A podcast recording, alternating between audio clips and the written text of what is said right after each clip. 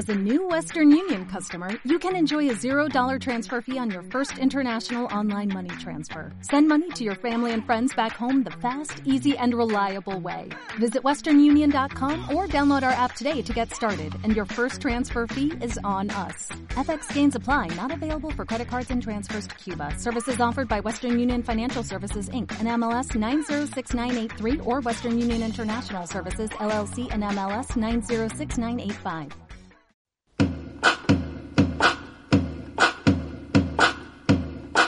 Todos ustedes, back to back.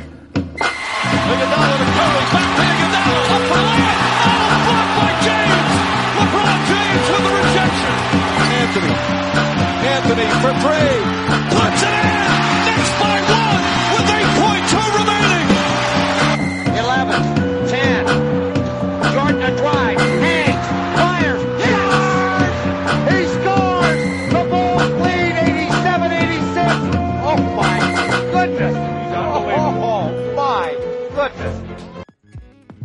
Baby girl, you know my situation. And sometimes I know you get impatient. But you don't put on a show to get ovations. Take it to court and go through litigations. And I respect your gangster. Treat you like a princess and put some on your neck to thank you. She's my pinch hitter.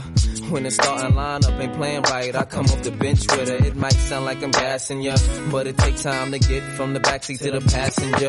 We've been creeping and sneaking just to keep it from leaking. We so deep in our freaking that we don't sleep on the weekend. Wifey's a little bit uptight. Wonder why I keep coming home in the middle of the night.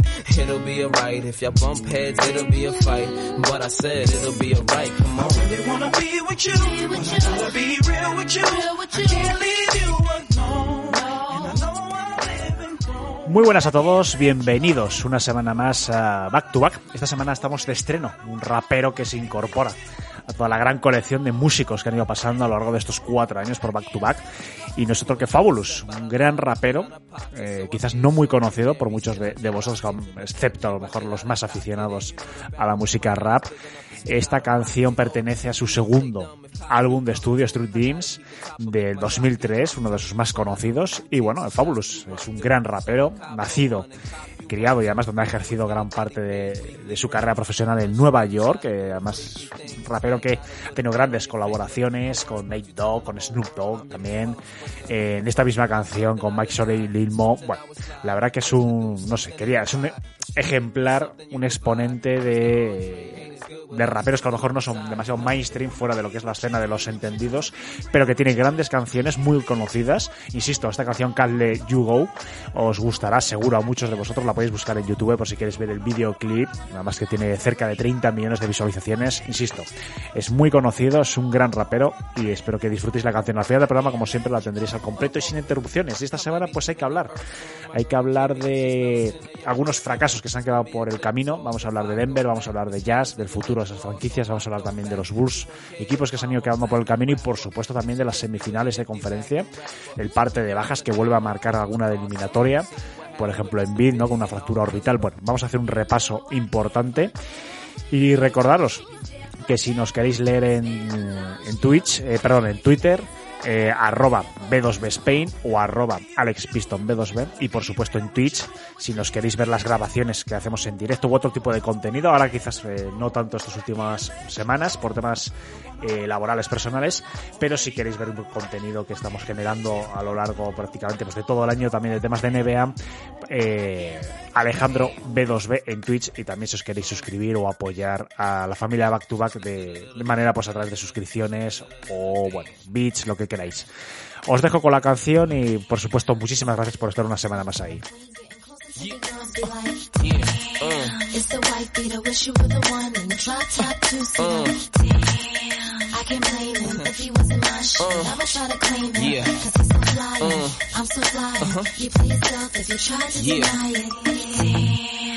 I'm nothing like the other brothers. I got no choice but to slutter. Yeah. Cause I'm in a tan six with a beige gut that looks something like a nutter butter da da da da.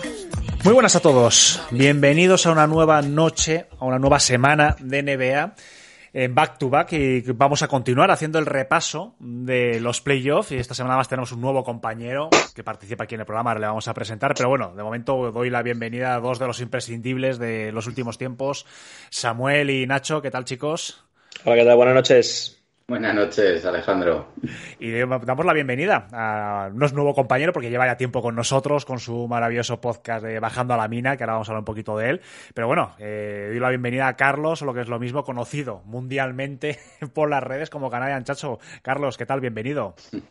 Buenas, ¿qué tal? Muy bien. Gracias por invitarme. Nada, hombre, es un auténtico placer. Eh, además, te lo comenté en su momento, digo, vas a empezar a venir poquito a poco y además eh, me, hace, me hace muy feliz y, por supuesto, también comentar a la gente que nos esté escuchando, principalmente en formato podcast, que Carlos Canadian Chacho tiene podcast bajando a la mina, dale una oportunidad, aunque no seáis aficionados a Denver, que a veces sé que hay gente que dice, coño, como no es de mi equipo, me cuesta un poquito, pero está muy bien hecho. Además, Denver es un equipo que hoy vamos a hablar largo y tendido sobre Denver, pero vamos, darle una oportunidad a bajando a la mina porque es un podcast que está, está genial y está muy currado. Bueno chicos, pues vamos a entrar en materia, para no alargarnos mucho, estamos ya de pleno en semifinales y por lo tanto, se han quedado unos cuantos equipos por el camino. Así que vamos a empezar primero por aquellos fracasos, vamos a ver cómo de fracasos son. Vamos a hablar ahora de... Pero primero vamos a empezar a hablar, si te parece, Nacho, por Chicago. Eh, me gustaría que me valorases un poquito cómo ha sido estos playoffs de Chicago, qué sensación nos dejan a los aficionados y, bueno, no sé, ¿qué, tareas pendientes tenéis de cara este verano? Pues ha sido un poco como la temporada, ¿no? De más a menos. Empezamos bien los playoffs, dando la cara, incluso robando un partido allí en Milwaukee y y parece que la lesión de Middleton le vino bien a los Bucks. Y luego en Chicago, fracaso absoluto. Más por la imagen que por perder.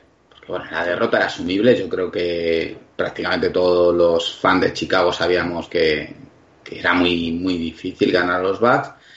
Pero la imagen, ¿no? El ver esa impotencia de no competir absolutamente nada. Como nos había pasado en regular season contra los equipos top.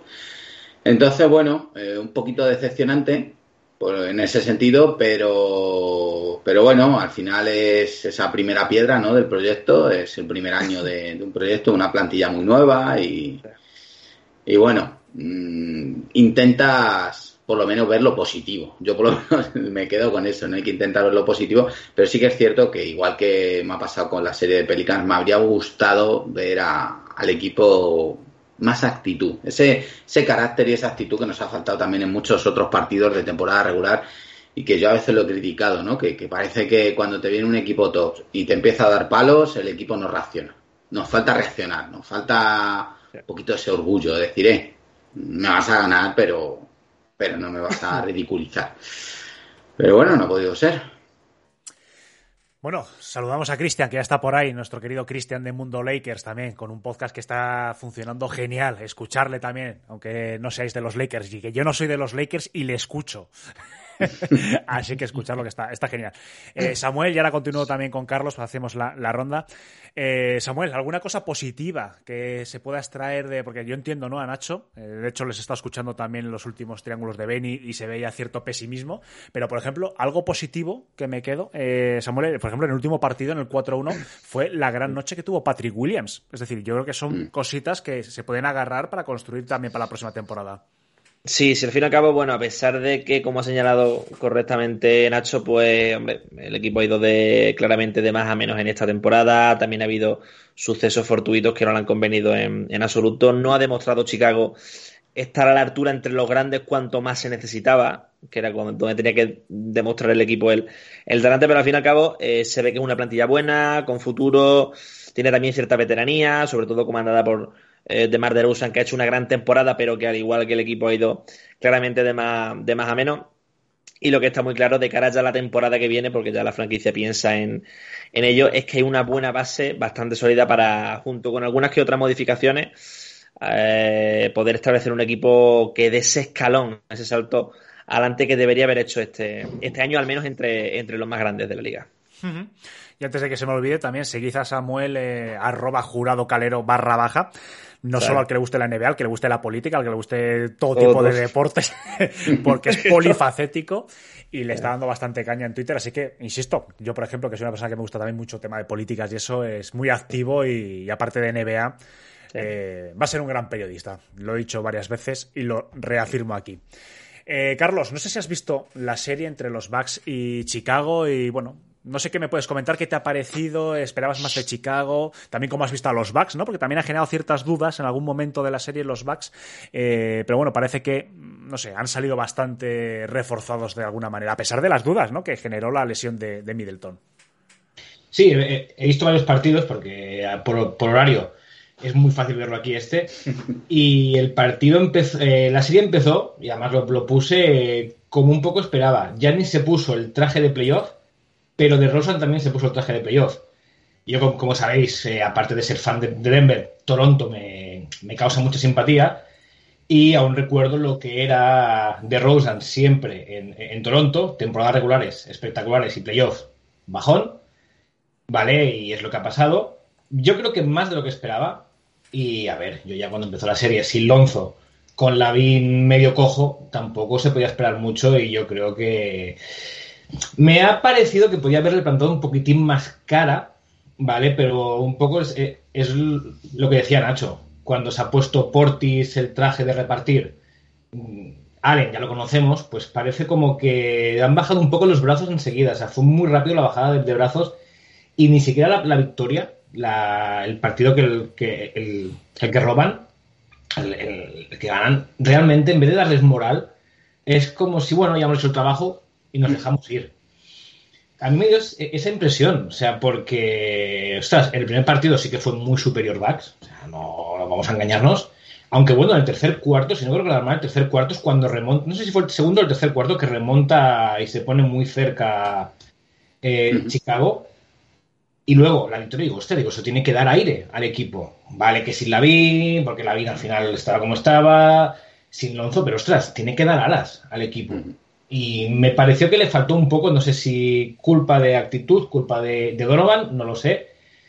Pero bueno, es lo que decimos, es un equipo, es un equipo joven. Yo creo que si Lonzo hubiera estado jugando, si Lavin hubiera estado bien físicamente, hubieran tanto más cara. Pero claro, si te faltan dos de tus pilares, tampoco, y a ver que Bucks es Bucks, o sea, ya sabemos, ya sabemos cómo, cómo es Bucks, son los campeones, y hoy, hoy lo han demostrado otra vez contra, contra Boston y para ganarle este equipo tienes que tener mucha calidad y tienes que hacerlo todo casi perfecto. Hmm. Y, y, se juntó todo. Es así. Nacho, vuelvo a ti porque eh, he leído estos días que, bueno, que Zaslavin deja un poquito la puerta abierta a ver, bueno, que es, que es normal, vamos, que, que lo, lo, contrario es, eh, sí, es cierto. Un segundo, que, a ver, que nos comentan que a Carlos se le escucha doble. A ver, un segundito. Sí, debe ser porque eh, tengo puesto. No, no, no, es cosa mía, es cosa mía, no te preocupes. Ah, vale. Es por, es por el mezclador de, de, Twitch. Gracias, CB, por avisar, que como la primera vez que viene con nosotros no le había silenciado su, su audio individual. Eh, Nacho, lo que te comentaba, que Zaslavin parece que deja un poco abierta la puerta a eh, el tema de la agencia libre, ver lo que comentaba, ¿no? Que es normal, es una cosa. Lo raro suele ser lo contrario, pero ¿crees que esta vez, no sé, puede estar un poco quemado quizás psicológicamente Zaslavin, ¿no? Por todos los años que lleva, todo lo que lleva arrastrando a ciertas dudas acerca de su liderazgo, perdón.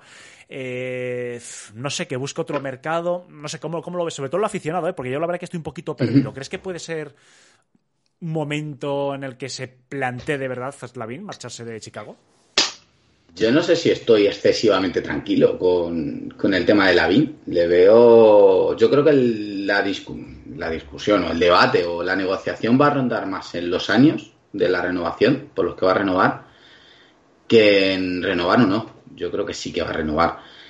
Eh, Lavín ha dicho lo que yo creo que Rich Paul, ya sabemos, la agencia de Lebron, o o de tantos otros, ¿no? Eh, que ahora le, le, lleva las cosas a Lavín, pues mm, yo creo que le ha puesto un mensaje claro, ha dicho tú sal ahí a rueda de prensa y deja claro que, que tú vas a salir a agencia libre, que vas a explorar, o sea, es, ya sabemos cómo funciona Rick Paul y encima ha puesto esto la han dado más seco porque ellos lo mueven muy bien por redes sociales y, y quieren darse bombo, pero bueno, por otro lado, eh, Donovan ha dicho que le gustaría, que le gusta mucho el núcleo y el bloque, que quiere continuidad.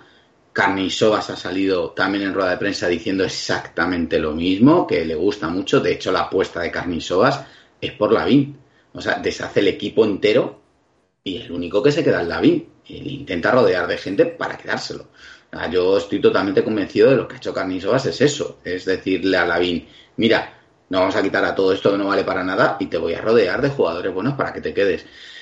E incluso ha salido Michael Reinsdorf, el hijo de Jerry, ¿no? que es el que ahora lleva un poco el tema de la propiedad, diciendo que, que él apuesta por la front office, que apuesta por el equipo, que está muy contento con los resultados y ha dejado entre líneas como que no le importaría tener que gastar dinero. O sea, que incluso si nos tenemos que meter el lujo, nos metemos.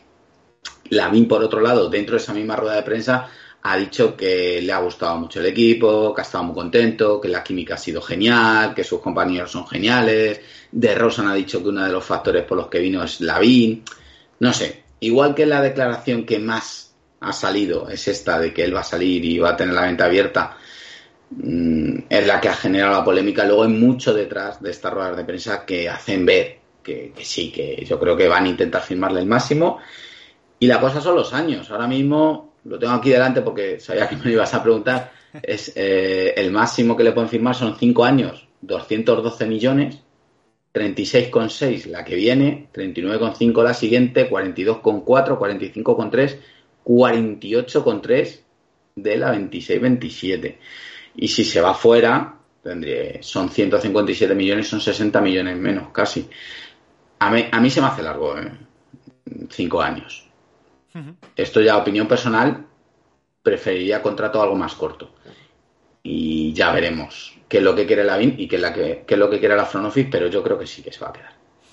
Samuel, ¿qué opinas? Eh, ¿Debería apostar Chicago fuertemente por Zaslavín? ¿Llegará a un acuerdo? Porque claro, también Zaslavín puede tener tentaciones, ¿no? De buscar no solo no solo el tema del contrato, porque evidentemente si se queda tiene opciones de cobrar más, pero quizás más protagonismo, ¿no? Un protagonismo que quizás se ha quedado un poquito diluido por, por la gran temporada que ha hecho eh, de Rosa. No sé, ¿cómo lo ves? A ver, aparte de que creo que con, de que la es completamente complementario a, además de Rosa, me ha llamado también mucho la atención. Ha habido un post, un, ha puesto un tuit de John T. Murray, jugador de San Antonio Spurs, un tuit en el que se ve un montaje con la camiseta sí de San Antonio Spurs a Zach Lavin, luego lo borró, o sea que el tweet ya no está.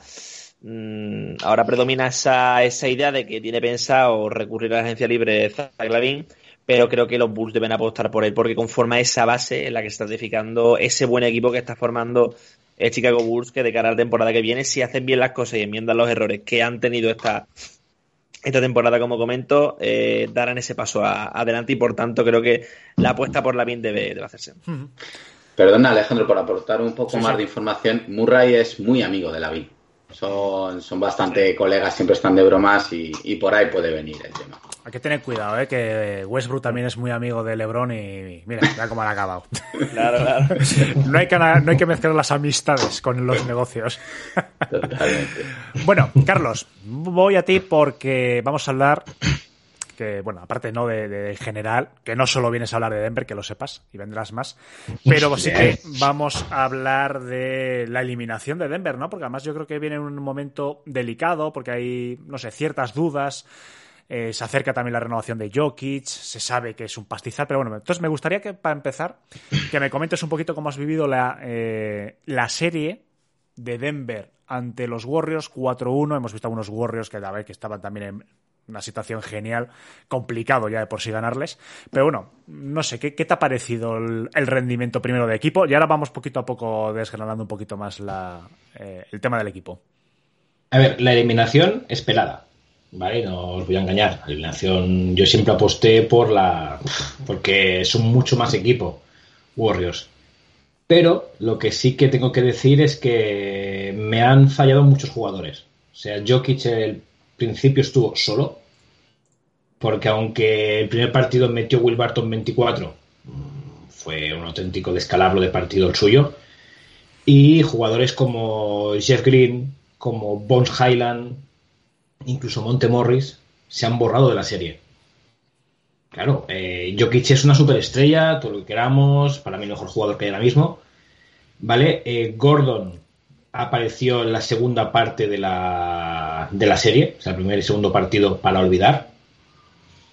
Y claro, contra eso, por mucho que haga Jokic, milagros imposibles, o sea, no, no puedes pedirle. Entonces, me faltó actitud, me, me faltó ver a Malón, lo vi flojo. Eh, por ejemplo, el, quinto partido, el quinto, sí, el quinto, va en 10 arriba y cuando empieza a remontar Warriors, pide el tiempo muerto cuando se ponen a dos. Tío, para el partido antes, porque enciendes a, enciendes a los Warriors, último cuarto, el estadio se pone en pie y ahí vino la, derrota claramente. Pero más allá de esto, yo creo que se veía venir. El equipo estaba cansado, Jokic estaba muy cansado y al final está lesionado. Y se ha- lo bueno es que se ha visto la cara de algunos jugadores que yo creo que tienen que salir y jugadores pesos pesados. O sea, no estoy hablando de los jugadores porque, a ver, he visto ahora echándole culpas y que lo diga yo es cachondeo, pero echándole culpas a campazos, echándole culpas. No, playoff han jugado siete jugadores y hay muchos que no han dado la cara. O sea, Will Barton, Jeff Green, Jamaica Green, o sea, son jugadores con contrato que han demostrado que no tienen sitio en el equipo y es lo que bueno, me ha molestado un poco eso, la falta de actitud de los supuestos ayudantes de Jokic. Samuel, también me gustaría saber un poquito también vuestra opinión y ahora continuamos con Carlos. Eh, no sé, también has visto muy solo a Jokic, tiene también parte de responsabilidad él, Malone, que como bien ha dicho Carlos, también he visto que se ha dudado un poquito ¿no? del planteamiento que ha tenido en muchos partidos de la serie. También en temporada regular también Fíjate que a mí Malone es un entrenador que me gusta, lo tengo que reconocer. Pero no sé, parece que se ha dudado también a lo largo de la temporada de algunas de las decisiones que ha tomado. A ver, a diferencia que, por ejemplo, Chicago Bulls, yo la hoja de ruta de cara al año que viene para, para Denver la tengo menos clara. Eh, sigue el problema de fondo siendo el hecho de que Jokic, al fin y al cabo, pues sigue estando en cierta manera solo en algunos, en algún momento. Se ha visto en esta serie, pero coincido fundamentalmente con lo que ha dicho el compañero. Pero yo, por ejemplo, de cara a esa hoja de ruta de cara al año que viene, para Denver Nuggets no lo tengo tan claro, no lo veo tan claro como con Chicago Bulls, por, ejemplo. Es que estaba mirando. eh, es que la situación salarial es complicada, ¿eh? El margen de maniobra que tiene Denver es eh, entre complicado y muy jodido, hablando en plata. No, no, sí, sí. Es, eh, tengo aquí los números, y creo que los tienes tú también. Sí, sí, sí. Y, con tan, y son con ocho jugadores menos, o sea, porque tenemos ahora mismo, sin contar a Cousins, sin contar a Kankar, Rivers, Campazo, Forbes, son 155, 156 millones, o sea, porque son 155 largos. A ver, ya os digo una cosa, o sea, al igual que hablamos de que Chicago es un proyecto, yo creo, a largo plazo, eh, el proyecto del próximo año de, de Denver es un todo o nada. O sea, Denver es un equipo que no se mete nunca en lujo, es un mercado muy pequeño, y el próximo año es simple. O se hace algo histórico, no olvidemos que Denver lo máximo que ha hecho fue llegar dos veces, una a final de conferencia en la burbuja y hace 25 años otra, o el próximo año se llega a finales de la NBA o se, o se desmonta el equipo. Y no me sorprendería ver el próximo año si hay un descalabro, y un descalabro es todo lo que no se llegar a final de conferencia como mínimo, salir a Jamal, salir a Michael Porter Jr. y reconstruir alrededor de, de Jokic. O sea, Jokic es la pieza angular del equipo, se le va a dar ahora, ya está más que pactado, cerrado, solo falta la firma, el super máximo. Pero yo creo que lo que ha pasado con Jamal esta postemporada, bueno, esto, sí, estos playoffs, a nivel mediático y a nivel interno, por mucho que sea que no, y la salud de Michael Porter Jr., yo creo que van a jugar un papel importante si el próximo año no se hace algo grande en el oeste. Lo que pasa que yo estoy de acuerdo contigo, ¿eh? además que es lo más, lo más lógico y lo más eh, coherente, pero claro, colocar, es que además no, no, es, no es tanto la cantidad, es decir, veo la dificultad de, colo de, colocar a Jamal Murray, Aaron Gordon y Michael Porter Jr., no tanto porque cobren 30 millones una temporada, que eso, bueno, pues lo encajas sí. en cualquier sitio, sino la duración de los contratos. O sea, Michael Porter Jr. tiene contrato hasta la temporada 25-26, eh, o sea, que son todavía cuatro años largos, Aaron Gordon también. Y Jamal Murray menos, pero también es el contrato más gordo. O sea, hasta el 24, 25, 36 millones en la última temporada con el Rosario de, de lesiones. Es decir, son tres piezas que para esa reconstrucción, que es lo más normal, como bien dices, eh, o sea, cuesta. A lo mejor tienes que acompañarlo o edulcorarlo un poquito, yo que sé, con algún otro activo, con alguna ronda, yo que sé. No sé si también lo ves Sí. así o, o distinto. Sí, sí, a ver, por ejemplo, eh, yo soy fan total de Michael Porter Jr. Cuando lo elegimos en el draft fue una alegría, pero cuando se le firmó el año pasado al máximo, lo dije. Eh, si este tío no hace una temporada espectacular el próximo año, tanto físicamente de no romperse, como no promediando menos de 20 puntos por partido, colocar el contrato de este tío es una locura, porque estamos hablando que son pues el próximo año son. Bueno, este año son 29, el que empieza ya, 29,700, pero es que luego se va a 32, 34 y 37, son 36,900. O sea, es- claro, colocar a una persona con tres operaciones de espalda, que son tres operaciones de espalda, con, pues así, a bote pronto, son 30, son 110 millones, más lo del año que, que viene hasta la 26, hombre. mm, o tienes como una relación con, con, con los Thunder o, o lo tienes complicado. Y, y Yamal igual, Yamal lo bueno es que sí, Yamal, a ver, en dos añitos se le acaba el contrato, Yamal tiene lesiones, pero es un jugador que, que te puede aportar, que al menos es una, es una casi certeza de que es un buen jugador. Michael Porter Jr. es una incógnita. Claro, Gordon, 22 millones. Bueno, hoy en día con lo que se pagan de salarios, 22 tampoco es tan complicado de colocar, pero yo creo que eh, el problema con Michael Porter Jr. va a ser gordo. Va a ser gordo si no demuestra que físicamente está a tope y demuestra que es un jugador a la altura de lo que cobra, porque está cobrando, yo diría que está más o menos al sueldo que de Trey Young, Morán y compañía. Claro. Bueno, es sueldo, es sueldo de estrella, evidentemente, todo lo que sea Sí, 30 o hacia arriba es sueldo de estrella. Nacho, también me gustaría saber un poquito tu opinión sobre estos Nuggets y esta encrucijada. Mm. Hay otro equipo, ¿eh? después también vamos a hablar de los Jazz, que yo creo que tienen cierto paralelismos con, con este proyecto. Pero Nacho, me gustaría que me dieses una opinión sobre, no sé, si estás de acuerdo con Carlos o ves alguna otra solución o no sé, ¿cómo lo ves? Eh, la verdad es que no veo muchas soluciones porque estoy muy en vuestra línea. El contrato de Michael Porter Jr. es muy complicado sobre... A ver, el tema es eso, ¿cómo va a volver? Porque si vuelve bien, pues da igual que cobre 30 millones porque te lo vas a quedar. Es un jugador con un talento espectacular. Y es muy difícil de defender. Es un Kevin Durant de la vida en ese sentido de que te va a tirar siempre desde arriba y no le puedes puntar los tiros. Hombre, defensivamente muchísimo peor y en todo lo demás muchísimo peor. Que se me. Sí. Eh, pero bueno, al menos en el tiro, en ese, en ese talento ofensivo, ¿no? En ese tiro. Pero, entonces, si está bien, pues vale, pues tienes ahí un talentazo ofensivo que le puedes pagar. Pero si no está bien, es un problemón. A mí, de todas maneras, quitando eso, que, que ahora en playoff no le hemos visto jugar y no sabemos cómo va a volver el año que viene y un enigma, a mí el que me ha defraudado muchísimo es Gordon. Sí. Gordon, sobre todo, es para mí el, el mayor fracaso de, de Denver este año.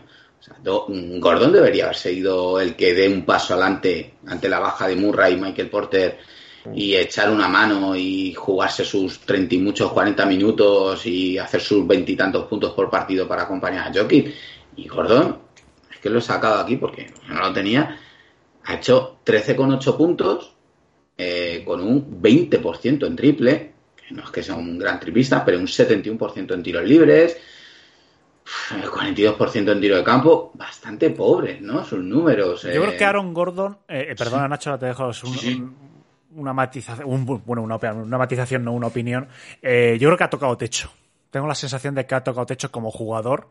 Eh, porque fíjate, la, la- la temporada anterior, los partidos que jugó con Denver, que le vi unos cuantos, porque a mí Aaron Gordon, no sé, cuando jugaba en Orlando, siempre ha sido un jugador Sí. muy puñetero, por así decirlo. O por lo menos como le veía ante. Detroit, me gustaba. Pero la temporada anterior tenía peores estadísticas, jugaba como sexto hombre, pero me gustaba más. Y este año que tenía que haber dado ese paso adelante, y ha, notado más, porque está en unos 15 puntos por partido tal, pero me, no sé, me, me ha dejado más frío. Y de hecho, eh, Malón, una de las declaraciones más explícitas hacia un jugador en estos playoffs fue hacia él, diciendo que queremos más eh, de él ofensivamente. Es una Claro. manera de darle un palo, bueno, Sí. cariñosamente, pero es un palo, decir, oye, a- aporta más. Nacho, solo quería Y- comentar eso. No... Sí, sí. Sigue. No, y más, eh, en ese small ball podían haber aprovechado mucho a Gordon al, al poste, creo.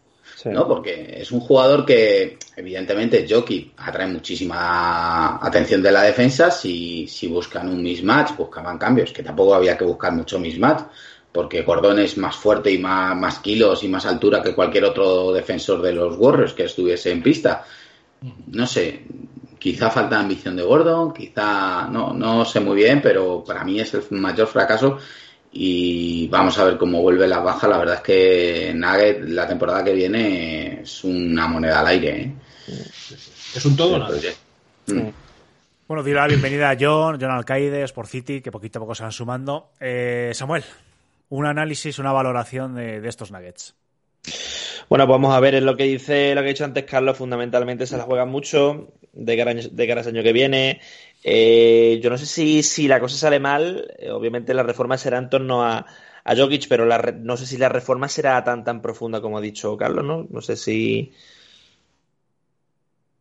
O sea, ¿va, va a ser tan profunda como ha dicho Carlos, por ejemplo? A ver, debería. Pasa que una cosa que tiene Nuggets es que renovaciones a saco nunca. O sea, en los creo que son 80 años de historia, nunca. Y sobre todo en la segunda parte es lo que decía antes Alejandro, lo que comentábamos. La renovación tiene que ser profunda, pero Mm. tienes piezas, tienes pocas piezas y muy caras. Sí. Porque es eso, porque sí, Mm. si miramos, lo bueno es que si miramos de cara a de aquí a dos años, cuando debería ser la teórica renovación, ¿se gana o no se gana anillo? Porque, a ver, eh, conociendo a Connelly y a, y a la presidencia, dos años el lujo exagerado no lo van a hacer. Claro, te quedas con Will Barton, que si no sale este año saldrá seguro, Mm. Jamaica Green también, o sea, lo bueno es que de aquí, no sé lo que se fichará este verano, porque hay mucho jugador que va a salir por tema de contrato. Claro, tienes pesos pesados que acaban contrato en 2023. O sea, el próximo año es la última temporada y que posiblemente no sigan en el equipo. Y eso hablamos de un peso pesadísimo como es Will Barton. O sea, es pesadísimo y, y se renovó. Veremos Montemorris, Jamaica Green no seguirá. Mm, Y los demás, sí, es que los demás no hay más. O sea, los únicos contratos que tiene el equipo ahora mismo son contratos para de aquí a dos años. Tienes Murray, Gordon, mm, Porter Jr., Monte y Bones Highland. No, y Bones Highland tampoco. O sea, son o- opción de equipo. Solamente tienes solo cinco jugadores que te acabe, que tengas Y con contrato para más de dos años. se. El último partido, por ejemplo, ante Warriors, a mí me gustó. No, no, no es el Mm. Cousins de tal, pero es de lo mejor que hubo en el último partido en la eliminación. Ante, ante Hombre, los una de las culpables, uno de los culpables de que Nuggets se haya metido en playoffs ha sido Cousins. O sea, no hay que. Es indudable que desde que llegó en el trade deadline, llegó la semana antes, pero bueno, tal, ha sido él. O sea, ha sido un jugador que aportando. Perdona, no, no, perdón, es que eh, te iba a decir que es que se ha hablado muy poco de Cousins. Mm, No sé, parece que no, no se le ha dado. O sea, otras temporadas cuando regresaba a la NBA, parece que se hablaba mucho, coño, que Cousins vuelve a ver si empieza poquito a poco a coger el ritmo que tuvo en sus mejores momentos. Y esta temporada que con Nuggets le he visto algunos de sus mejores minutos en los últimos años, ha pasado totalmente desapercibido, o por lo menos yo no he visto nada que se haya hablado. Y por eso te quiero preguntar, yo creo que se, han- se ha ganado una oportunidad en Nuggets, a no ser que vaya otro equipo que le ofrezca más. A él se le ve, a él A se le ve con, con ganas de, de volver a despuntar otra vez dentro de todo lo que pueda, pero a Cousins se le ve con ganas de volver a estar a buen nivel. ¿eh? Y, este- y son Sí, a 31 ver. años, o sea que no estamos hablando de un tío de 38. No, no, no, no. no. A ver, eh, os explico. Eh, al igual que sí que es verdad que en España y en la NBA en general no se ha hablado mucho de Cousins, en todo lo que es Denver, Cousins se, se- se- se habla muchísimo, todos los insiders hablan muchísimo, la prensa de Denver habla mucho, y también influye que eh, tienen muy buena relación con Malone. No olvidemos que el mejor año de Cousins en Sacramento fue el que tuvo Malone de entrenador, que fue cuando Malone fue despedido a final de temporada, pero Cousins con él fue el primer All-Star, si no me si no quiero recordar mal. Y entonces, en, en Denver están, por lo que dicen, por lo que dicen los insiders, casi seguro que lo van a renovar, no van a tirar la casa por la ventana, y Cousins quiere quedarse. Cousins ha dicho abiertamente que él está feliz en Denver, que la afición de Denver le encanta y que quiere seguir en el equipo. Ahora estamos. A ver, es un jugador que está para jugar máximo 20 minutos. O sea, es un jugador que las rodillas le dan para lo que le dan. Aunque tenga 31 años, es un es un Blake Griffin de la vida. Sabemos que si le das más de 20, no va a jugar. Y tienen, creo que son de la misma generación, además, 31 32 años. A Cousins, si el próximo año le dan, vamos a decir, yo creo que 3 kilos se los pueden dar, yo creo que sí. Eh, si me dices no, Cousins se le tiene que dar un contratazo, no creo que eso de nadie, pero hombre, este año ha estado en un millón cien, yo creo que, hombre, sus 2-3 kilos se los van a dar y creo que los aceptará. Porque aparte, otra cosa que influye es que no tiene movimiento económico Denver. O sea, Denver no puede lanzarse a fichar pivots por 5, 7, 10 millones. 2, 3 millones, sin problema. Y ya por ir terminando con el tema Denver, que quiero hablar de Utah y de, otro, de otros eh, equipos. Eh, tema de entrenador, Malón tiene el puesto asegurado, hay cierta decepción con él. Sí. No, a ver, Malón está renovado hace, creo que hace dos meses. La dirección está encantada con él, el equipo está encantado con él, la ciudad y la afición está encantada con él, salvo los argentinos. Eh, es, es, un caso aparte, pero es un, es un entrenador que me da a mí que va a estar. A ver, no en Denver nunca se puede decir va a estar muchos años, pero es un entrenador que si las cosas van como tienen que ir, el próximo año no hay ningún descalabro, lo tendremos mucho tiempo aquí en Denver. aquí, la salida de Campazos eh, se da por hecha, o sea, se da por segura o se piensa que va a haber otra oportunidad. Eh, sobre todo porque sé que, eh, por lo menos las estadísticas de iVox, eso nos dice, de Argentina nos escucha bastante gente y a lo mejor están interesados. Se da por hecho la. Porque se hablaba incluso no de una vuelta a España y tal. A ver, el agente de Campazo ha dicho por pasiva y casi por activa que quiere salir de Denver. El mismo Campazo, el otro día lo entrevistaron en un periódico argentino y dijo, tiene un papelito a, a Lebron. ¿Vale? O sea, lo que parece ser que Campazo va a seguir en NBA, o eso dice su agente, y parece que entre Campazo y Denver, ya no hablo de entrenador, entre Campazo y Denver como, como equipo, todo se rompió en el trade deadline. Porque todo el mundo, todos, daban por hecho, fans de Campazo y no tan fans de Campazo, daban por hecho que en el trade deadline salía y no salió. Y no salió para seguir en el banquillo. Entonces, ahí escuchando a la leyendo a la gente y leyendo a la gente de confianza suya que hablan en redes, o incluso Nochoni, sin ir más lejos, eh, parece que hay algo que se ha roto ahí. Que sí, que muchas gracias, tal, pero no olvidemos que el que trajo a Campazo fue Pocius, justo antes de irse con, con, con Carnichovas a Chicago. O sea, Pocius llegó, lo fichó y se largó. Y la afición de Denver en general no están muy contentos con Campazo por todo lo que genera. Sea, ya sabéis todo lo que mueve detrás. Los periodistas, muchos tampoco están contentos por todo lo que genera. Y Campazo y su agente no están contentos con la actitud de la directiva con los últimos meses. Entonces, parece que están condenados al, al divorcio. Todo apunta a eso. Y contando que está sin contrato y no, se, y no se ha hablado de renovarle en ningún momento, todo pinta que, que sale.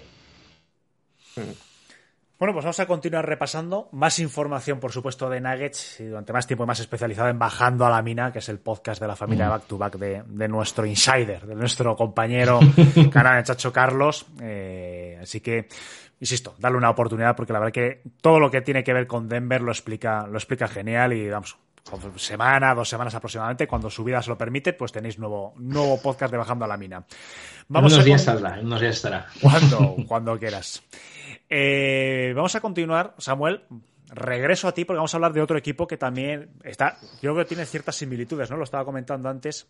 Utah Jazz, muchas sí. temporadas, ¿no? Bueno, unas cuantas temporadas quedando arriba, pero dejándonos bastante fríos, un quiero y no puedo, ¿no? Quizás en tema de playoff. Y parece que es otro proyecto que lleva tanto tiempo estrellándose contra un muro invisible en playoff que ya se está empezando a dudar de si hay que desmontar, por lo menos parcialmente, dicho proyecto. Me gustaría saber, Samuel, un poquito tu opinión de lo que ha sido esta primera ronda en el equipo y, y qué se puede salvar, qué no, no sé cómo ves un poquito el equipo. Claro que parcialmente hace falta reforma en ese equipo, pero al fin y al cabo, este año, lo que tú comentas, es una barrera constante la que se choca esta franquicia en estas alturas de playoffs, pero en este año creo que ha un factor a tener en cuenta bastante la relación entre Donovan Mitchell y, y Rudy Gobert, que precisamente no es buena, es bastante mala según reportan varias, varias fuentes. Eh, al fin y al cabo, pues bueno, es buena, es buena plantilla, ha hecho una temporada regular eh, buena fundamentalmente, excepto al final, y, bueno, es una barrera constantemente en. Y me ha dado la sensación de que es un equipo en esta serie que ha deseado cuanto antes que se acabara la temporada, porque se notaba que la química no estaba presente en esa franquicia y a ver cómo lo plantean el año que viene, pero reformas hace falta y, parece que, tengo entendido, he leído por ahí que lo mismo Donovan Mitchell y, y Rudy Gobert se paran camino. Y fíjate que a pesar de, estoy totalmente de acuerdo con todo lo que has dicho, pero a pesar de ser un equipo que muestra síntomas de, ser un poquito disfuncional, seguramente en el, aspecto personal, que después se extrapola ¿no? a, la cancha, a pesar de ello, han tenido bajo las. casi al límite a Dallas. De hecho, el último partido se quedan a dos puntos.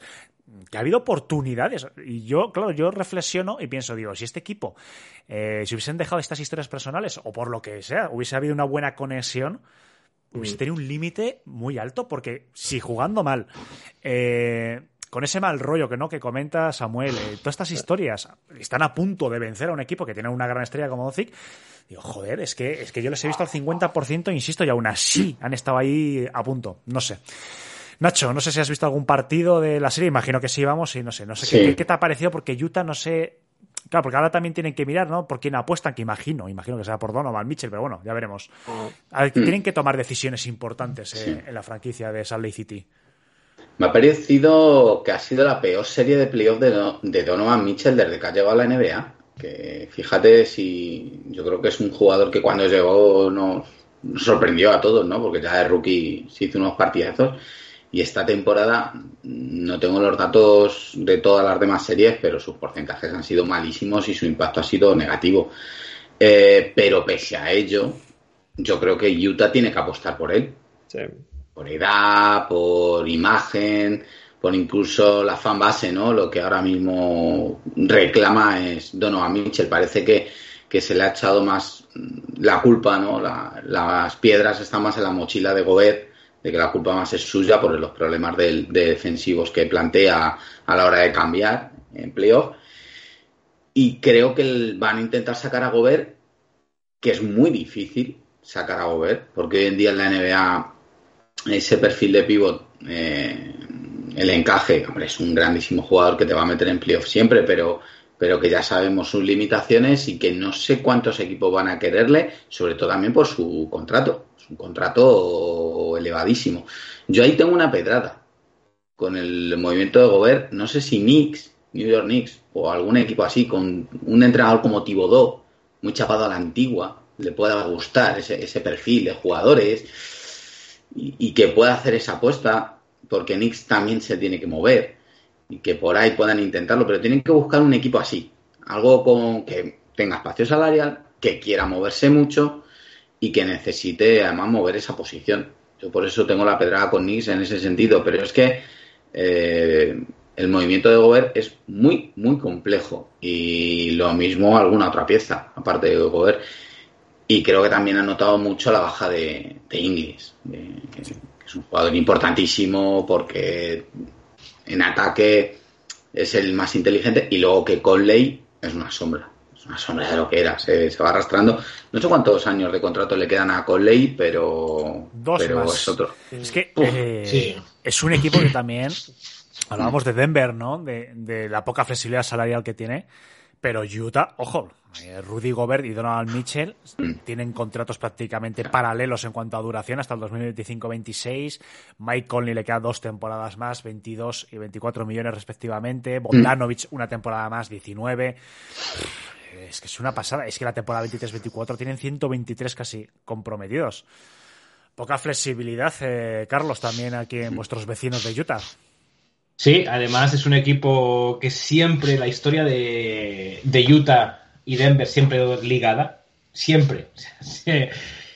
Pero yo aquí eh, voy a llevar un poco la contraria a lo que dice tanto Nacho como, Samuel y por lo que se dice aquí en Canadá, en la prensa de aquí, Donovan Mitchell parece ser que va a salir sí o sí.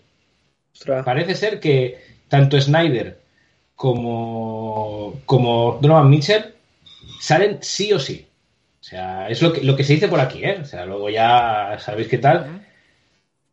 Y no sé si leí ayer unas conversaciones de, de bueno, una- unos comentarios justamente de Donovan Mitchell diciendo que tiene que pensar lo que hace. O sea, diciendo que esta semana no está pensando en lo que ha sido la eliminación y que tiene que pensar con lo que, ha- lo que hace en el futuro. Parece ser, lo que dicen aquí sobre todo, eh, periodistas tira- de, de raza negra, parece ser que el encaje de Donovan en Utah con la en, en Salt Lake City con la población, o sea, con la población de Salt Lake City no es buena. Mm, vale.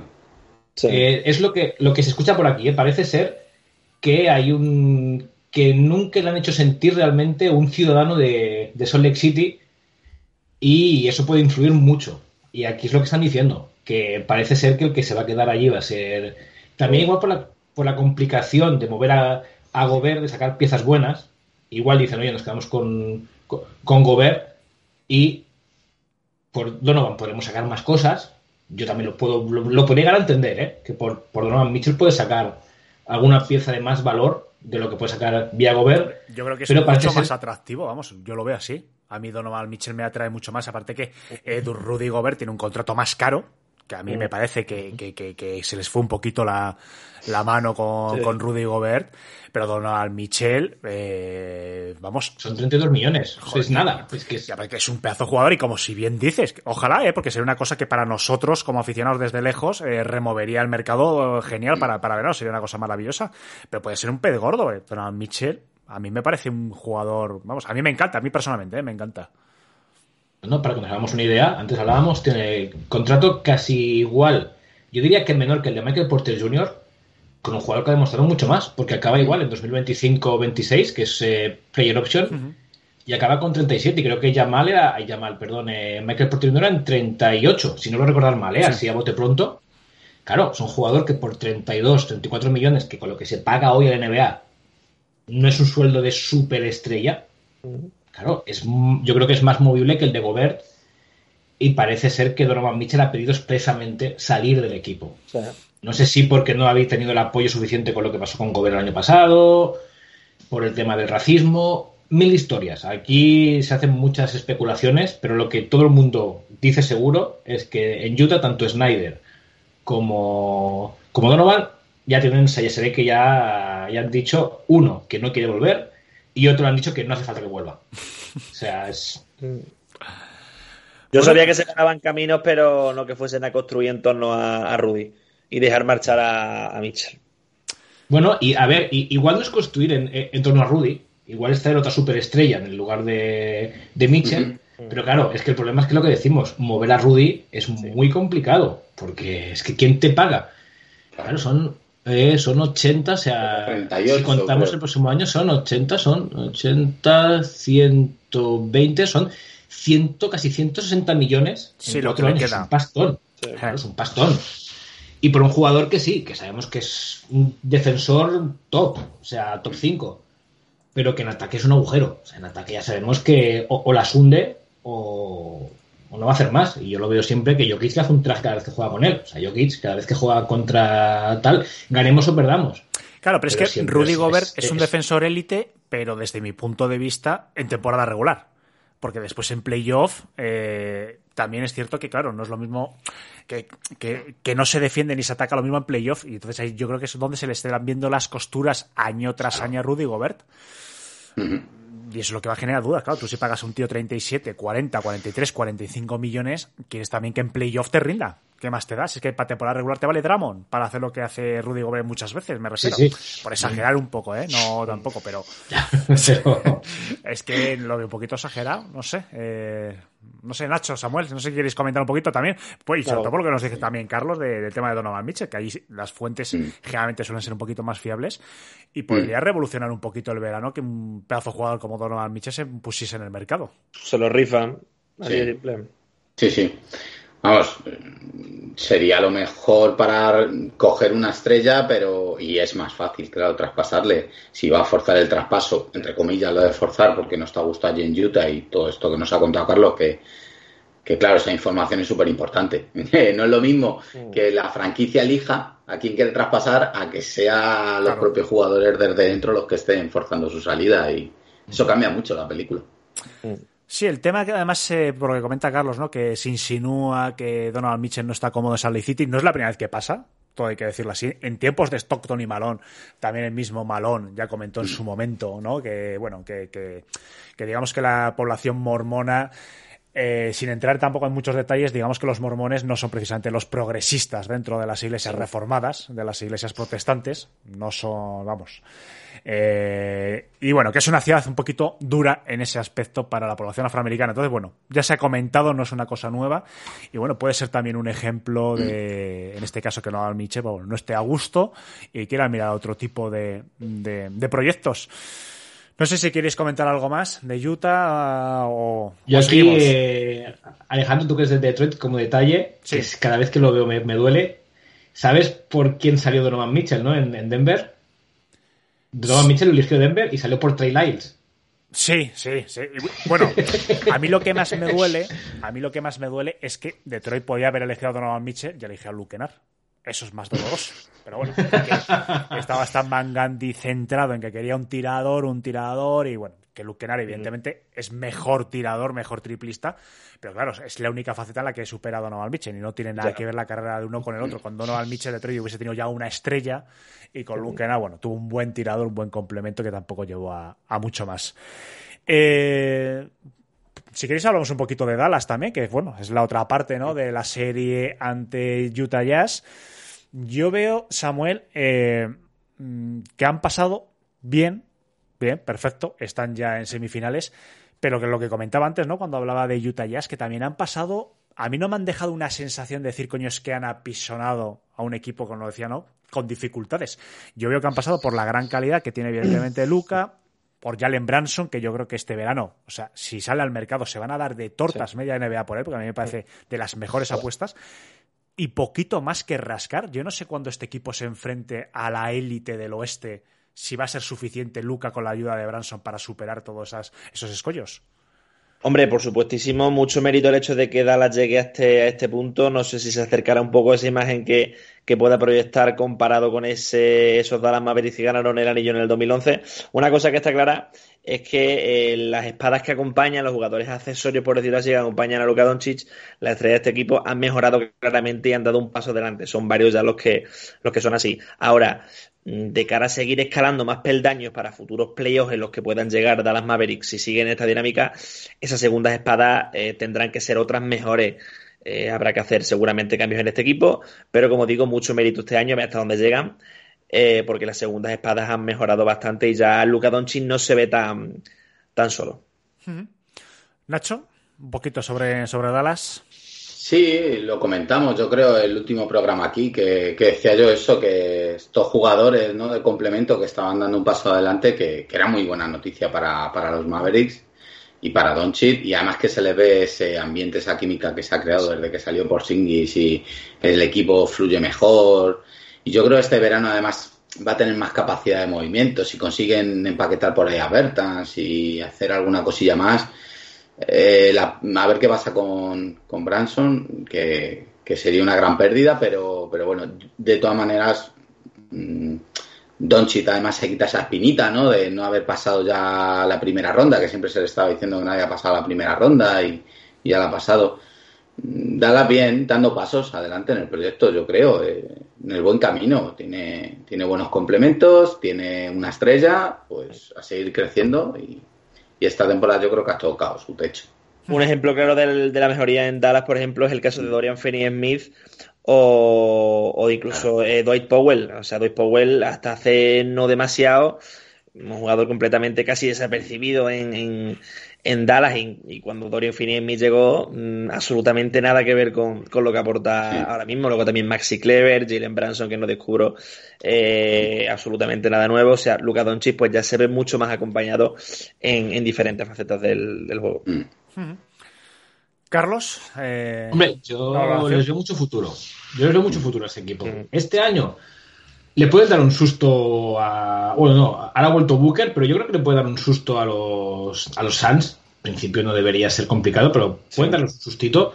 Pero ostras, tengo aquí ahora mismo delante la, lo que le tienen de contratos y tal. Y si consiguen mover a Hardaway, que se va a ser complicado moverle, si consiguen mover a Hardaway y a, y a Clever ostras, para darle pasta sobre todo a, a Branson, si deciden renovarle, tiene un equipo muy, muy completo, porque para mí Dinwiddie, si sigue a este nivel, es un base más que, más que aceptable. Sí. Y tampoco tal, o sea, tienes ahí a lo que decíamos, Powell está rindiendo muy bien, Finney Smith, si sigue a este nivel, y más por lo que cobra, es un, es un jugadorazo. Yo creo que tienen, para el próximo año, tienen un equipo muy majo, que si consiguen simplemente mover eso, un par de piezas puntuales, pues ojito, ojito que es un equipo que puede dar, puede dar mucho que, que hablar en un oeste que el próximo año tiene que ser duro. Porque tiene que coger, yo creo que ya lo ha cogido este año, pero la plaza que ha cogido Utah estos últimos años, que era pues eso, estar ahí segundo, tercero y llegar, mm, si no a final de conferencia, semifinal y dar mucha guerra, yo creo que esa plaza ahora, por los próximos años, va a ser Dallas. Mm, Y ojo al rival de Dallas, eh, porque se enfrentan a los Suns, como estabais comentando, Booker parece que regresa ya, pero ojo que Chris Paul ha hecho una serie maravillosa. Mucho mérito también a los Pelicans, ¿eh? lo iremos comentando también a lo largo del verano cuando vayamos repasando. Me ha gustado mucho los Pelicans, vamos a ver qué hacen este Sí. verano, pero para mí la llegada de McCollum ha sido maravillosa. Vamos a ver Zion, que parece que ha comentado eh, que quiere volver y que quiere y que abre la puerta, evidentemente, a una extensión de contrato, que para mí es la noticia, evidentemente, porque no sabíamos si, si quería mudarse o no a, a otro equipo. Era complicado, pero bueno, parece que, que hay negociaciones ya para una extensión. Y Chris Paul, 14 tiros de campo, 14 anota, 13 tiros de 2, un triple, uno anota, 4 tiros libres, 33 puntos ya semifinales. Eh, Samuel, rival duro de roer y yo creo que para mí más candidatos los Suns, por lo menos en el oeste. Después el este ya es otro cantar. Pero a mí han salido reforzados, porque fíjate que con la lesión de Booker, ¿no? Que lo comentábamos también aquí en los programas Sí. anteriores, había dudas y tal. Ya han salido Sí, bien y no sé, eh, candidato a todo. Me recuerdan un poco a la baja de Chris Middleton en Milwaukee Bucks. Lo que pasa es que son equipos con tanto fondo y tanta rotación tan buena. Por ejemplo, yo veo a Michael Bridges en, en Phoenix Suns y es un accesorio tan, tan bueno para Chris Paul. Luego también de Drayton, Jay Crowder aportando muchísimo. Cuando ha falta Devin Booker prácticamente no se ha notado. Eh, el equipo ha seguido peleando, pero hombre, apretó, la- apretó, apretó bastante Pelicans porque al fin y al cabo tienen un equipo bastante curioso de cara al año que viene a raíz de ese mercado invernal con ese fichaje principal de CJ McCollum. Eh, una pena por Pelican, pero bueno, al fin y al cabo, eh, para un equipo que ya ha llegado hasta aquí vía play-in, demasiado han hecho y más teniendo en cuenta la temporada regular que han firmado y el inicio que firmaron, que empezaron con un 1-12 la temporada regular, o sea, un balance horrendo. Eh, pero al fin y al cabo, Phoenix Suns eh, lo veo directísimos a, a las finales y, yo los veo para el anillo, honestamente. Lo que pasa que, aunque le falte Devin Booker, que es el anotador máximo, eh, tienen Michael Bridges, me encanta, DeAndre Ayton, muchísimo fondo para, hay muchos motivos para llegar lejos, eh, para llegar al anillo este, este año. Nacho, ¿alguna cosita que comentar?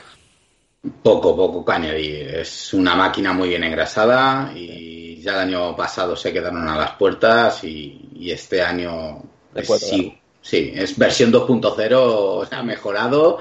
Todo ya, todos los jugadores conociendo mucho mejor su rol, todo más automatizado, no sé. O, a no ser que tengan esa mala suerte de lesión y cosas de esas, yo creo que van a, van a estar ahí. Increíble, ¿eh? Lo de Chris Paul, que vamos, mm, sin combustible, ya es un tío con una edad, un kilometraje que lleva ese hombre ya, ¿no? De las piernas de la leche.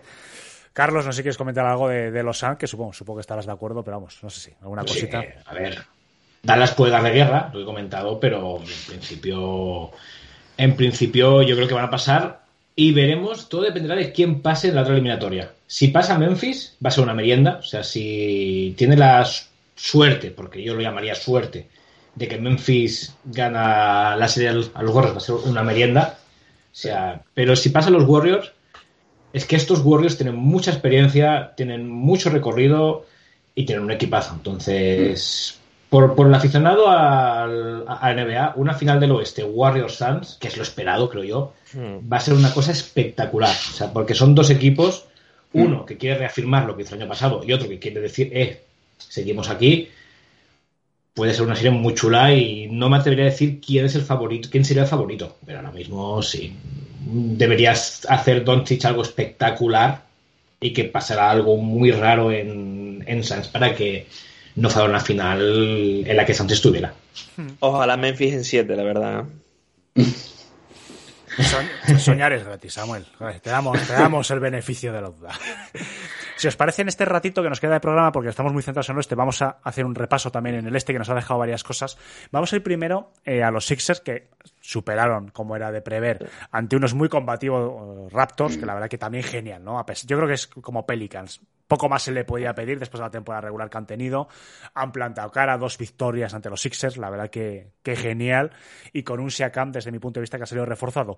Pero vamos a hablar de, de los Sixers, que también era uno de los candidatos, y que la noticia que, a pesar de haber superado la eliminatoria, mmm, nos tenemos todos muchas dudas de que vayan a superar la siguiente porque Embiid baja indefinida una fractura en el hueso orbital que eso le puede suponer pues una, dos, tres, cuatro semanas, no se sabe todavía, porque además son fracturas bastante delicadas. Y no sé, Nacho, empiezo por ti, si te parece bien. Sin Yo creo- Embiid, yo es que no veo eliminatoria, sinceramente, porque Tobias Harris, eh, no sé, Maxi, o sea, No. hay varios jugadores que sí, bueno, pueden dar la cara, puede haber alguna sorpresa, pero es que Embiid es el 60-70% de su ofensiva. No, no, opino exactamente lo mismo que tú. Eh, sin Embiid eh, están perdidos. O sea, no, no hay opción. Creo que ya está descartado para los dos primeros, por lo que me ha parecido leer hoy, y es duda para el tercero. O sea que ya son muchos partidos, ¿eh? y yo creo que al final acabará forzando, le pondrán una máscara o alguna historia así, porque es que es que está la serie ahí. Yo dudo que, que Embiid no juegue ninguno de los partidos. Eh, Nacho, en la ESPN, Sí, sí. ¿vale? Ahora mismo tengo aquí, con fecha de hoy, dicen que como mínimo dice el 3, pero más bien el cuarto, dice Woj, que casi seguro será el cuarto. El cuarto Casi seguro el cuarto. Yo había leído out seguro ya para el 1 y el 2 y había leído Sí, sí, duda para el tercero. Pero lo de, lo de, claro, y Wok ya apunta al cuarto, fíjate. Y es que además hay otro problema. Es que, ¿quién pones en esos minutos de pivot? Porque es que no hay. De André Jordan. que no hay, no hay pivot ahora mismo ya en Filadelfia. Porque lo, lo traspasaron, bueno, y estaba ahí Drummond que, que era un, un parche malo, pero bueno, por lo menos. Entonces van a tener que jugar a small ball y es que estoy mirando y, es que no tienen rebote, han perdido rebote, han perdido juego interior. Que Sí. claro, es un, es un Que además, ojo, que dejan eh, totalmente descubierta la posición que precisamente Miami Heat tiene súper bien cubierta, que es de Bayo. Claro, es que claro. Adebayo eso va a ser un paseo militar para él, básicamente. La pintura va a ser una fiesta en esa, en esa serie. Samuel, no sé, ¿te ves alguna posibilidad de. Por lo menos No, los primeros pues- partidos, porque dices todavía que arañas un partido que A no ver, sé. A ver, eh, ha tenido esta, esta lesión. eh, lo que pasa es que la última vez tuvo que pasar por quirófano, si no, si no recuerdo mal. Esta vez se libra de pasar por, por quirófano, pero bueno, es lo que decís, se desnivela muchísimo la, la eliminatoria, sobre todo en la pintura, la parte interior. Eh, tiene recursos, claro que lo tiene 76ers. Me ha gustado la serie que ha, que ha hecho, pero ahora mismo en el este es el equipo claramente más, más débil. Y, y es que, claro, sin Embiid le quitas tantísimo. Es lo que dice Nacho, partidos 1 y 2 están fuera. A ver al cuarto cómo llega la, la cosa, pero en caso de que se pierda buena parte de la serie, nada muy, muy descarrilado para, para Filadelfia. No nos esperábamos esto, la verdad. Pues es mala suerte, sí. La verdad que de Proces, eh, no sé, ah, le ha mirado un tuerto, la verdad. Vamos a, a decirlo así, porque peor, peor, imposible. Hemos tenido hoy la primera semifinal del Este, 101 a favor de los Bucks por 89 a favor, eh, por los Celtics, que además yo creo que vosotros sí que habéis estado viendo el partido. Y bueno, no sé si, no sé, si quieres no sé Carlos, tú sí has visto el partido de los Bucks contra los Celtics. Lo he visto, lo he visto casi todo y a ver, el partido en Boston yo no he visto en ningún momento posibilidades. O sea, yo he visto muy bien la defensa sobre, sobre Tatum, muy bien sobre Tatum. Eh, Grayson Allen, lo que estado viendo, ha hecho un muy buen partido. Y mirar que yo, no es que me guste Boston, pero es que me cae muy mal Portis y me cae muy mal Grayson Allen, entonces yo voy con los Celtics, lo siento. Pero, ostras, mm, me sorprendería mucho que Boston le pudiera hacer, diría que hasta cosquillas a estos, a estos backs. O sea, los he visto hoy muy, muy bien, muy centrados y yo creo que no va a ser una barrida, pero no veo a Boston haciéndole daño a, estos- a este equipo. Por lo que he visto hoy, ¿eh? y por lo que he visto hoy y por lo que he visto en primera ronda. O sea, yo Pues joder, fíjate que eh, yo no he visto el partido, ¿eh? porque hoy, bueno, cuando era el Día de la Madre y tal, he estado esta tarde entretenido y bueno, lo veré mañana, por lo menos las dos últimas, eh, la última mitad, vamos, del partido. Pero fíjate que yo pensaba que precisamente los Celtics, que es un equipo que defensivamente, en el último tramo de temporada regular y tal, lo han hecho genial, genial desde mi punto de vista y además la pizarra ha sido maravillosa. Yo creo que la transformación de la pizarra de Udoca eh, en temporada regular ha pasado de un modelo muy orientado a la ofensiva, poco a poco ha ido reforzando la parte de atrás, que yo creo que ha sido el éxito de verdad del equipo más allá de la gran anotación que han tenido ¿no? los Jays. Y no sé, yo pensaba que era un equipo que precisamente el más indicado en el este para enfrentarse a unos backs que aunque no esté Middleton, Antetokounmpo sigue... Bueno, y, y- y por lo que estoy viendo la estadística, que me sorprende que Thru Holiday haya estado ahí el, el primera Sí. anotación. O sea, que es una cosa muy importante para los backs, que suplan la falta de tiro exterior de, de Chris Middleton. Pero yo pensaba que, no sé, Samuel, que tú también sé que has visto el partido, yo pensaba que los Celtics precisamente eran uno de los equipos más indicados para enfrentarse a los backs. Completamente, pero es que por lo que hemos visto en este partido, Rujo le dio un partidazo antes de, de, de Boston. ¿Se me ha ido la cámara? Sí, se te ha ido la cámara, sí, Sí. pero bueno, no pasa nada. Te estaban, te estaban oyendo Vale, en, No lo que, lo que en Boston y han cortado la señal. me acuerdo la señal. En algún compañero de Boston comentando que bueno que el partidazo de Giannis era también tremendo, eh, criticando, he visto ahí arremetiendo un poquito contra Marcus Smart, también diciendo el hecho de que eh, no sabían cómo seguían este partido Boston Celtics, porque la verdad que ha sido el dominio bastante claro, gana ha ganado Milwaukee lo- los cuatro cuartos, excepto el no, el tercero lo ha ganado Boston. Y bueno, de momento el primer partido pues bastante decantado para, para Milwaukee por lo que parece. Nacho, ¿alguna impresión sobre el partido? Veo, insisto, ¿eh? no he visto el partido, solo veo estadística, por eso os pido a vosotros la opinión. Veo que Jalen Brown ha estado flojito por parte de, de los Celtics. La segunda parte he visto yo, que la primera ha estado como tú, con temas familiares, pero la segunda sí la he podido ver, me ha gustado mucho Holiday. Creo que defensivamente es el- uno de los culpables de que Jalen Brown haya estado tan flojo. También el tema de Smart, ¿no? Marcus Smart, que, que ha estado dolido y, y la baja de, bueno, que Smart esté un poco lisiado, por decirlo así, o mermado, mejor dicho, en esta serie puede ser muy importante, ¿vale? Para, para esa defensa. Y que no ha sabido parar ante todo, como siempre. Y luego hay un dato que me ha sorprendido mucho, y es que los Bucks han corrido muchísimo y han corrido muy bien. Han hecho transiciones ofensivas buenísimas. Tienen 28 puntos en, en contragolpe por 8 de Celtics. Es una diferencia de puntos enorme. Y es que Celtics ha perdido 18 balones, que es una brutalidad.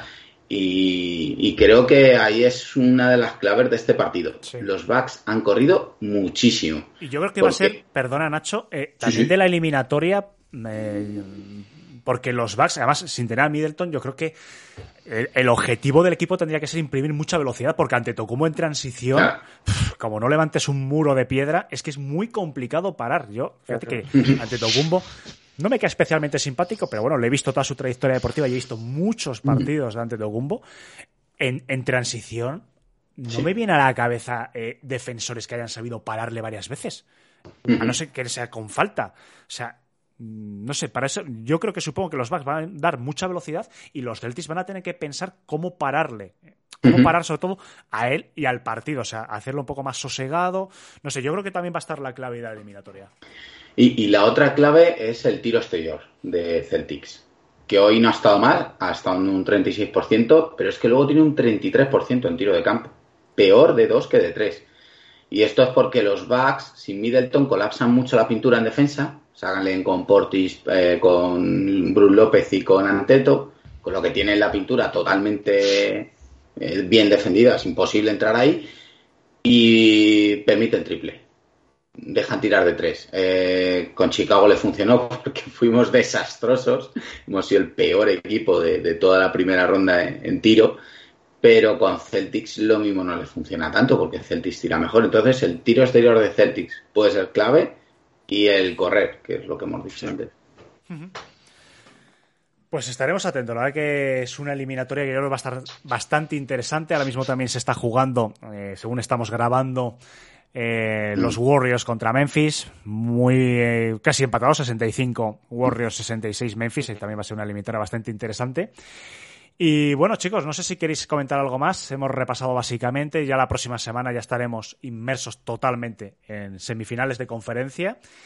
Y bueno, yo creo que bastante interesante. Esperemos que no la arruinen las lesiones, porque la verdad que ya estamos viendo, ¿no? Como, bueno, el tema de Embiid, que está viendo bajas, parece que Booker ya se ha recuperado bien. Bueno, esperamos que todas las grandes estrellas estén listas para jugar. Y bueno, chicos, no sé si queréis comentar alguna cosita que os haya llamado la atención o alguna noticia. Ahora es vuestro momento. Poco más. No, no tengo. Pues nada, se fine. Eh, recordar, por supuesto, que a Nacho le podéis escuchar el triángulo de Benny, de todo lo que sea temas de Chicago Bulls, con sus compañeros, con, con Kiko y con Aníbal, y a Carlos Agalán Chacho en, en- en Bajando a la Mina, y por los Samuel, insisto, seguirle también en, en Twitter, que tiene mucha información de política, de muchas cosas. Además, lleva siempre periodistas top, súper recomendable. Y también tiene un canal de YouTube, aunque bueno, últimamente está centrado en Twitch. Pero bueno, mm. pero bueno, sigue estando ahí muchas entrevistas que has hecho, porque muchas de ellas las he visto y, y súper recomendable. Tengo la suerte de tener compañeros maravillosos. Bueno, chicos, Nacho, eh, Carlos, eh, Samuel, muchísimas gracias por haber estado aquí en un nuevo programa de Back to Back. A ti. gracias.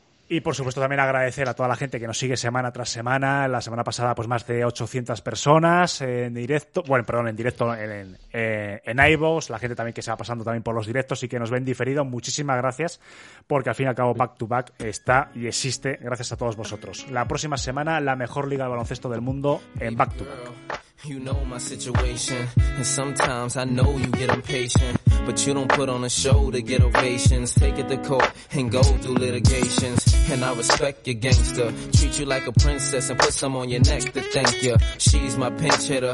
When the starting lineup ain't playing right, I come off the bench with her. It might sound like I'm gassing ya, but it takes time to get from the backseat to the passenger.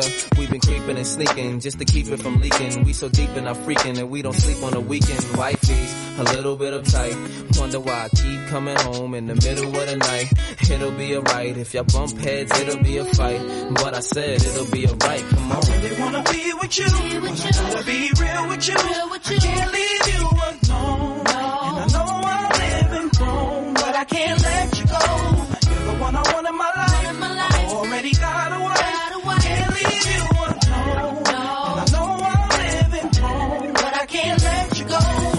Step out of line or get out of pocket. So I made sure canary sit out your locket to protect you. I get out and cock it. And you know the barrel of my gun is big enough to spit out a rocket. Oh, you gon' play dumb if cops do come through. I gotta keep the top up if my drop do come through. But I know the boutiques and shops you run through. So I cop her one and cop you one too. You always get a daily page, weekly ring. Plus you ain't too shy to do them freaky things. I ain't gotta put a band on your finger. I worry about you telling the whole world I'm your man while I'm Springer. At first you was something I denied, something I would slide, just to do something in the ride. But shorty, it's something you provide. Cause the entree ain't as good without something on the side, you know? really wanna be with you. Wanna be real with you. I can't leave you alone. And I know I'm living wrong, but I can't let you go. You're the one I want in my life. I already got a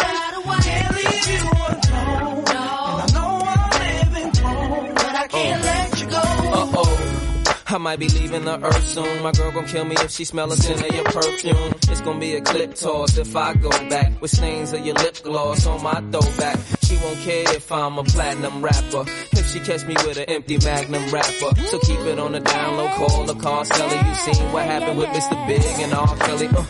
You know I care for you. Anytime a chick is there for you.